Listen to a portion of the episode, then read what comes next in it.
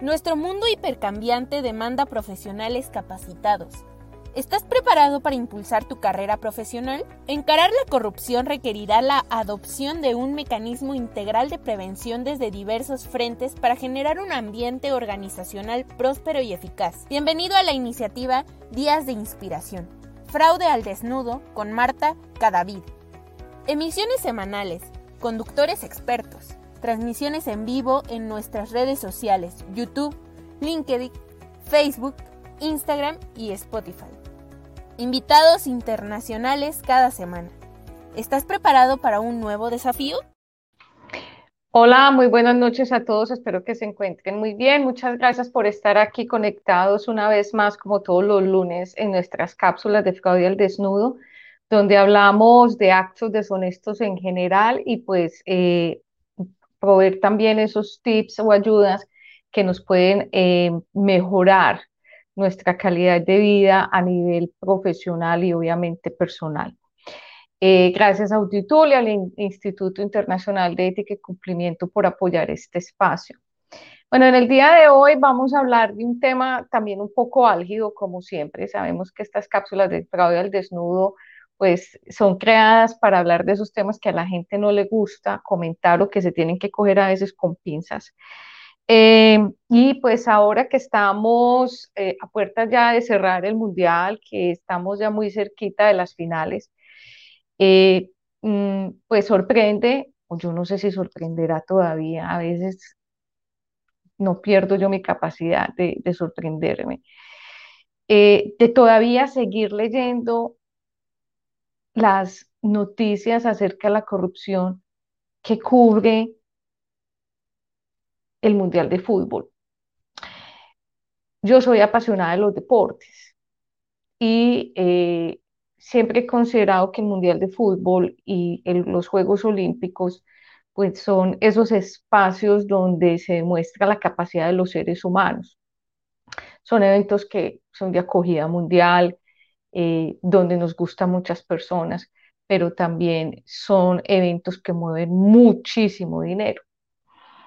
Eh, la FIFA siempre ha tenido ese manto de duda, eh, siempre se había hablado de que la FIFA, que es, es, es, como la autoridad a nivel global con respecto al fútbol, al soccer, siempre pues eh, se tenía como esas dudas acerca del comportamiento de sus miembros de su junta directiva. Pero solo pues como para hacer un poquito de historia y poder terminar con los últimos eventos y de lo que está pasando en este momento en Qatar. Eh, mm, eh, en el 2010 el FBI empieza a hacer una investigación de algunos eventos que pues vinculan a la FIFA y de hecho también el, eh, la autoridad de los impuestos acá en Estados Unidos, el eh, IRS, también empieza una investigación de un personaje que se llama Chuck Blazer. Se junta el FBI y el, IRS a conversar y se dan cuenta que están trabajando en el mismo caso. Y es ahí pues donde eh, se abre, yo lo llamo la caneca de los gusanos, suena horrible, pero así lo llamamos en términos de una investigación, cuando uno abre algo y empiezan a salir todos esos bichos, dinosaurios, arañas, de todo sale ahí. Y con la FIFA, pues acá en Estados Unidos, en el 2010-2011, se destapa esa caneca. Eh, como se vinculan estos dos casos, o sea, estas dos entidades en Estados Unidos, pues se abre ya se hace una investigación a nivel global donde se vinculan 33 países y eh, eh, empiezan a salir todos los problemas pues de corrupción habidos y por haber y como a despejarse en todas esas dudas con respecto pues a la FIFA. Eh, sobre todo todo el tema de corrupción.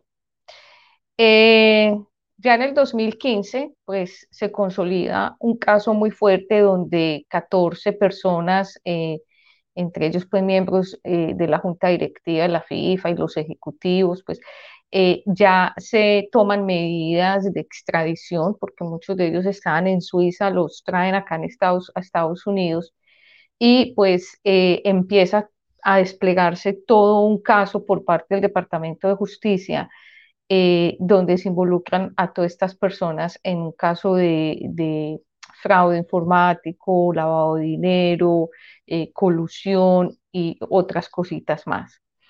Eh, básicamente, ¿por qué se vincula a Estados Unidos o por qué ya se arraiga ese caso en Estados Unidos? Es porque de alguna u otra manera ellos usaron la banca americana. aparentemente este señor Chuck Blazer usó bancos americanos o con origen americano y ahí se depositaron dinero producto de esos actos de corrupción. Y entonces es ahí pues donde se empieza la investigación por departamento, por el FBI y pues por la parte de los impuestos por el ARS. Eh, aparentemente, pues el dinero que abrió la investigación o donde se empieza esa investigación en Estados Unidos fueron como 150 millones de dólares, pero eso es nada, esa es la punta del iceberg comparado con todos los negocios que tiene la FIFA y los que había tenido antes del 2015, antes del 2010. Em, eh, Blazer ya pues sin tener escapatoria y con ese proceso pues aquí ya en Estados Unidos pues simplemente ya empieza a abrir, eh, a cantar la historia de todo lo que se hacía en la FIFA eh, y de cómo, eh, del esquema de corrupción que ellos manejan. No dije que manejaban, no, manejan, porque aún lo siguen haciendo. básicamente, donde se negocian los derechos de transmisión de los partidos donde se negocian, por ejemplo, las mercancías que se van a vender, las camisetas, los souvenirs, eh, los patrocinios, la publicidad, todo lo que eh, se pueda comercializar en un evento de, eh, a nivel global como es, es, la Copa Mundial de Fútbol. pasa cada cuatro años, eso lo sabemos, pero eh, es, un evento donde los países que, donde se desarrolla casi que se dan a una pelea porque es un evento que atrae muchísimas personas, es un evento donde eh, se vende muchísimo, se puede viajar, eh, incrementa pues el nivel de empleo y, mejora la, la, economía supuestamente del sitio donde se vaya a hacer. Entonces, por eso eh, cuando se decide em, dónde hacer el mundial, se sigue con mucha anticipación, pues siempre la FIFA ha buscado eh, en dónde hacerlo, eh, cómo hacerlo, con quién hacerlo, pero más allá de proveer una copa donde pues sí se, donde se puedan ver la calidad de fútbol, o sea, donde sea algo netamente deportivo, para la FIFA siempre ha sido un negocio y se ha escogido el lugar eh, y más como eh, para buscar muchos más ingresos individuales. Es, el problema de la corrupción con, con la FIFA no es solamente porque recogen dinero para la organización, sino que los directivos de turno y toda esa red de personas que se unen para apoyar al, al sitio, al país donde se va a, hacer eh, el campeonato, pues eh, ganan muchísimo dinero. Entonces, em, ya en el 2015, pues se había determinado que dónde iba a ser el siguiente mundial, que era Rusia y el, y el que estamos en este momento en Qatar. Y en ese momento, pues también se abrieron como los interrogantes de lo que podía pasar en esos dos países, pero Rusia y Qatar se bajaron del bus en ese momento y dijeron, a nosotros suéltenos, eh, nosotros no tenemos nada que ver en ese problema que ustedes acaban de destapar. Y también hay que pensar que Rusia no es el país más amigo de Estados Unidos, ni va a entregar información. Y Qatar también tiene sus reservas en esa relación, entonces... Eh, digamos que hasta ahí llegó el, alcance de todo lo que se estaba haciendo en Estados Unidos, pero igual ellos también dijeron, no, esperen un momentico que aquí mm, nosotros todo lo que estamos haciendo para celebrar nuestros mundiales es claro, es limpio, no tenemos ningún problema. Eh, de todas maneras, las controversias continúan. Eh, ya habiéndose destapado eh, todo ese canal, de, toda esa, esa cadena de corrupción tan bárbara. Y recordemos, por ejemplo, lo que pasó en Brasil, que en Brasil pasó también, eh, se lavaron las manos con los temas de corrupción, pero sabemos todo lo que pasó allí, donde se construyeron estadios grandísimos, donde pues hay que meter a todo el pueblo o la ciudad para llenarlo eh, porque el problema de la corrupción no es solamente en la FIFA, si hay corrupción en la FIFA, pues se va, se va desescalando a, al, país. Si, si, los países tienen que pagar eh, o los que, a los que les interesa tienen que pagar eh, esos actos de corrupción, esos actos no van gratis. Eso de alguna manera pues va a impactar, a impactar en la construcción de, de los estadios, en mejoramiento de las vías, y por eso pues se hacen estos eventos y, y, son tan costosos.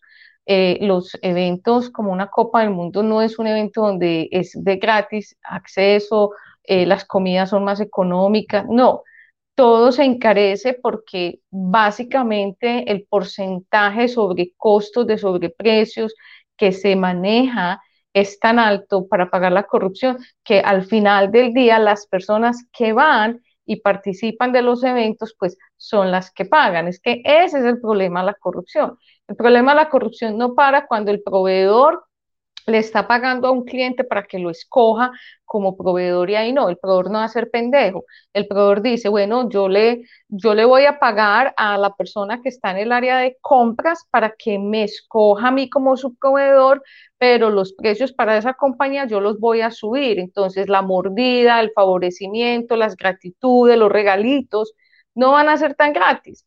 A la larga los paga ese es un sobreprecio que los va a pagar el, cliente en, sus inventarios o en los servicios que se va a prestar. Entonces, ese es el problema real de la corrupción. Lo que pasa es que no lo vemos en dimensiones como lo tiene la FIFA o como lo tienen eh, otros eventos a gran escala porque son millones de dólares, son, son millones de dólares los que se manejan. Es, absurda la cantidad de dinero que se puede manejar en, un, en, la planeación de un evento como una Copa Mundial de Fútbol. Resulta que eh, estamos en, en, medio de la Copa eh, Mundial de Fútbol en Qatar y se abre también esa caja de Pandora y empieza la gente a decir, ¿por qué Qatar? Sea, al momento que se escoge, se hace ruido, pero cuando ya está el evento como tal ahí sucediendo, pues las personas tenemos más información o nos interesamos más. Posiblemente cuando decidieron que Qatar iba a ser la sede del Mundial de Fútbol en el año 2022, pues, ah, pues esperemos cuando eso pase. No vimos en ese momento qué tan horrible, qué tan bueno, qué tan rico pudiera ser. Eh, pero eh, periodistas, eh, investigadores de human rights, personas que conocen muy bien la parte cultural de esta área del mundo, siempre dejaron también esos, esas preguntas abiertas, ¿por qué Qatar? ¿Por qué Qatar con todos los problemas que tiene al interior con el tema de derechos humanos? Ya lo vamos a ver en unos momentos porque escogen a Qatar como un, país para eh, hacer esta Copa Mundial. Resulta que en Qatar hay unos problemas delicados en cuanto a eh, human rights o eh, los derechos humanos, especialmente en tres grandes grupos. El primero son los empleados, los trabajadores, eh, el segundo son las mujeres y el tercero la comunidad LGTB. El problema que existe en Qatar a nivel de los trabajadores es para, para poder ampliar la ciudad, construir los estadios, eh, organizar el aeropuerto, o sea, para poder, o sea, planear toda la infraestructura en Qatar y y ejecutar esos planes de desarrollo para poder albergar la cantidad de personas que están allá en este evento, pues eh, se contrataron eh, muchísimos trabajadores. Esas personas llegaron de varias partes del mundo. Las, eh, este desarrollo y la ejecución de este plan estratégico de infraestructura eh, se viene ejecutando casi hace 10 años aproximadamente. O sea, un estadio no se hace de la noche a la mañana y más en, un país como estos. entonces, esto toma mucho tiempo y necesitan mucha mano de obra. Entonces invitaron a personas de otros países a que, se, a que fueran a trabajar y, pues habían contratistas, habían unos contratistas que hacían las sillas, otros el techo, piensen todo lo que se necesita para poder eh, crear una mejor infraestructura de transporte, eh, avenidas, el los estadios, mejores hospitales, en fin. Entonces, claro, hay contratistas que necesitan gente, invitan a esas personas a trabajar pero esas personas llegaron en calidad de, trabajadores, pero realmente esas personas fueron totalmente explotadas. De hecho, se habla que miles de personas murieron eh, en la construcción o en la ampliación de estas, estructuras y que muchas de ellas eh, no recibieron ni siquiera eh, sus, los salarios por los que habían negociado. De hecho, se habla de que hubo esclavitud, slavery, donde pues ahí se les retenían los documentos para poder dejar el país, donde había un régimen de trabajo bastante agotador, donde las personas se enfermaban, no tenían seguridad social, no tenían salud, si no les gustaba, pues entonces no comían, en fin, son, habla de que en los con respecto al, trabajo, eh, los contratistas eh, que estuvieron a cargo de la ejecución de esa planeación de, ampliación de infraestructura cometieron cualquier cantidad de atrocidades y eh, de malas situaciones con respecto a los empleados, a los trabajadores. Esto sale a la luz, ustedes pueden leer muchísimo de este tema, incluso de las personas que murieron y que mm, no se les pagaban salarios. Esto lo pueden ver, esto no es algo que esté, esté escondido porque ya hay mucha tela que cortar, muchos artículos que hablan de esto. Y que el gobierno como tal lo sabía, porque el afán era ampliar, ejecutar esa planeación para ampliar la infraestructura. Otro problema grande que también se ha, eh, digamos, se le ha quitado el velo es el trato a las mujeres. Eh, es, algo cultural, eh, si nos parezca aún muy difícil, muy difícil de entender que la mujer sea de segunda clase en un país como Qatar, donde dependa 100% de la autorización de su pareja o de su padre para trabajar, para estudiar, para viajar, eh, para tener una vida normal como la tenemos cualquier mujer eh, en, nuestros países, en el mundo anglosajón, en nuestros países latinoamericanos.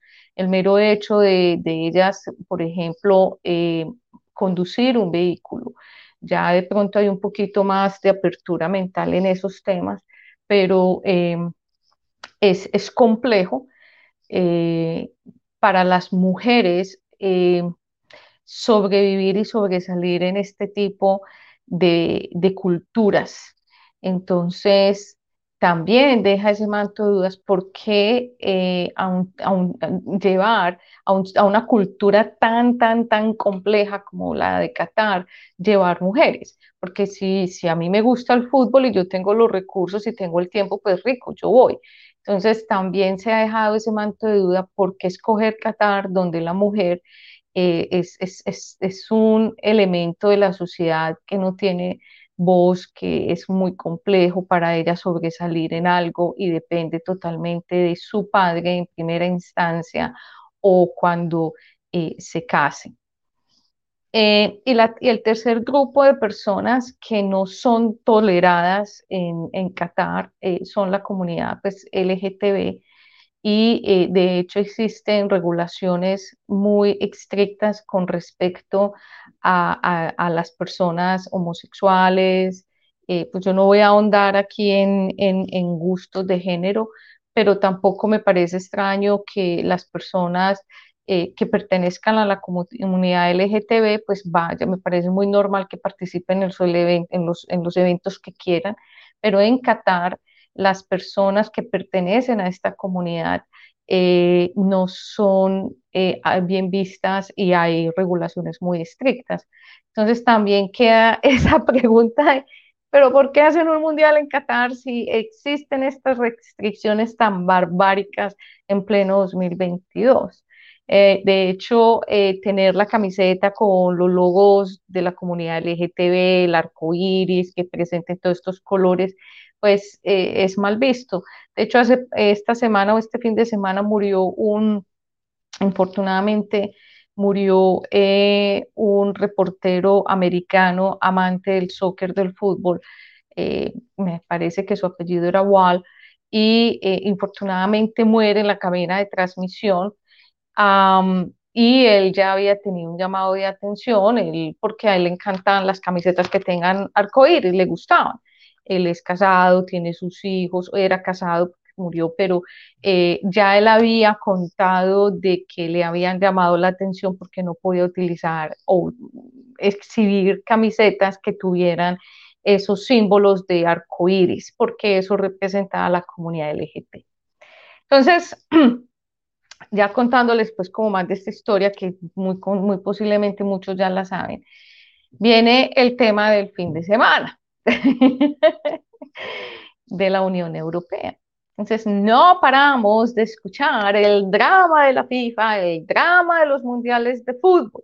Aparentemente esta es una telenovela que se repite cada año, que se ve cada, se ve cada año, pero que cada cuatro años en los mundiales como que, ups, eh, la volvemos a ver.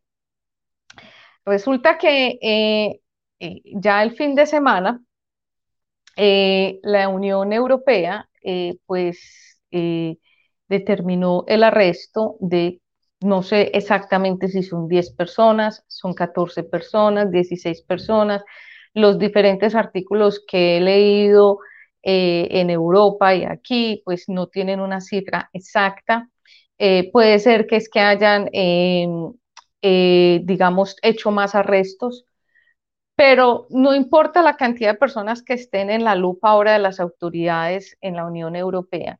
Básicamente lo que está pasando es que eh, al parecer un grupo de personas que pertenecen a la Unión Europea, o sea, a, la, organización como tal, eh, recibieron eh, dinero producto de sobornos para apoyar el Mundial en Qatar. Y entre ellos está Eva Kehl, que ella eh, es una parlamentaria de la Unión Europea, pero ella es de Grecia, y aparentemente la historia empieza con ella, donde e, ella es como el anzuelo, la que, como la, la que inicia toda esta historia, que no es la única que está arrestada, pero sí se está hablando muchísimo de ella porque es una persona que está en medios todo el tiempo, eh, tiene una cara muy visible con respecto a la organización de la Unión Europea. Y eh, pues claro, ya hicieron los allanamientos, los decomisos, a ella le cogieron eh, un bolso, dicen que con un millón eh, de, dólares en efectivo, obviamente hicieron el decomiso de los dispositivos electrónicos para hacer los, los análisis forenses, pero básicamente ella va a ser como la que va a, o fue la que destapó para las autoridades todos esos comportamientos eh, que llamaron la, atención de las autoridades. Aparentemente Eva fue la que eh, inició todo este cuento y eh, obviamente se van a encontrar muchísimas cosas porque las autoridades como tal no van a ser pendejas, especialmente en la Unión Europea.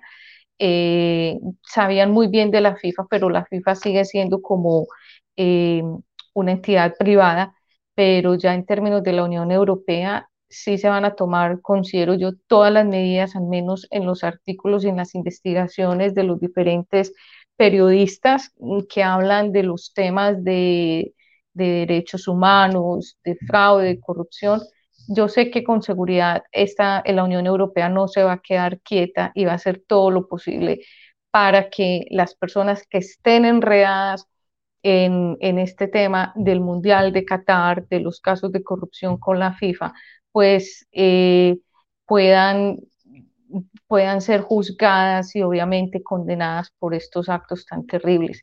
Básicamente siguen peleando por el tema de los derechos humanos, eh, aparentemente eh, esta mujer recibió dinero, eh, Eva Kell, para apoyar la elección de Qatar, aún sabiendo que estos tres problemas con derechos humanos contra los trabajadores, los, las mujeres y la comunidad LGT son temas tan, tan, tan sensibles, sobre todo pues en Europa.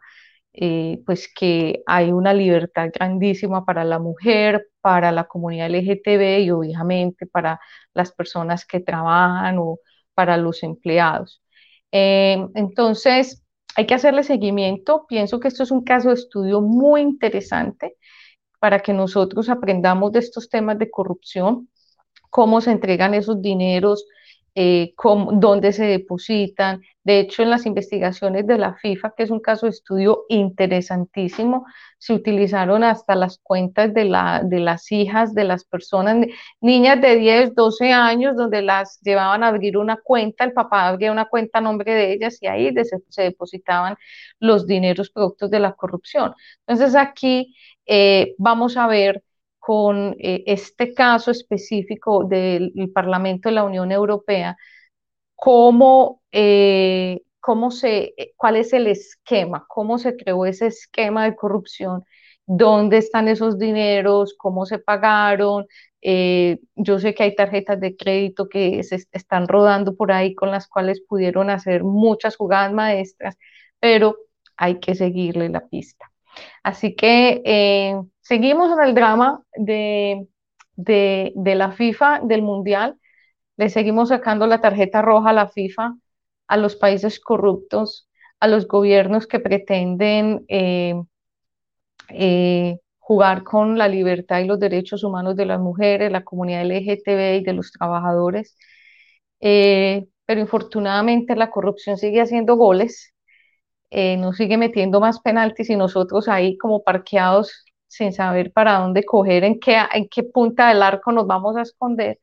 Así que mm, pensemos muy bien, esto es un caso muy grande, posiblemente diremos, ah, esto a mí no me toca, pero eh, la corrupción es rampante. El viernes celebramos el Día Internacional eh, Anticorrupción y es triste ver eh, desde mi punto de vista, eh, cómo la corrupción pasa todos los días por las organizaciones, por las más grandes, por las más pequeñas, por las más organizadas, las menos organizadas, eh, cómo la corrupción se permea en, nuestra, vida de tal manera que se vuelve como invisible. Nos acostumbramos tanto a la corrupción que nosotros mismos nos volvemos corruptos. Y yo siempre se los he dicho, y, y yo, yo soy la primera a hacer la fila, y es que con los actos pequeños que todos los días ejecutamos, que no vamos a ir a la cárcel por ellos, no nos van a traer el FBI, la DEA, la policía por eso, pero que todos los días vamos ejecutando esos actos pequeños, la corrupción se va como adheriendo a la piel y va creciendo hasta el momento en que nos volvemos como que, ah, si eso lo hace todo el mundo, yo por qué no. Si todo el mundo se pasa la luz del semáforo en rojo, pues yo por qué no me la puedo pasar. Y uno dirá, bueno, pero es que eso no es corrupción, yo no tengo, yo no me estoy ganando nada con eso. No, es, está bien, tienen razón, no, yo no voy a ganar nada con eso, pero los actos deshonestos, eso sí se los puedo yo no voy a decir jurar, pero asegurar 100% que los actos deshonestos son el caldo de cultivo de la corrupción, el fraude y el abuso. Y lo veo todos los santos días de mi vida. Lo seguiré viendo porque una persona que no respeta los derechos humanos, una persona que no respeta las leyes de tránsito, una persona que no respeta a sus compañeros de trabajo o que no respeta a su familia, es una persona ambivalente y es una persona que, que todos los días va a buscar cómo reventar la norma. Como lo dice mi, mi compañero, mi partner en crime, Julián Ríos, si usted quiere conocer a una persona, véala conducir un vehículo. Me despido de ustedes, nos vemos la semana entrante, eh, cuídense mucho y pues juiciosos en diciembre, ¿ok? Hasta pronto, gracias.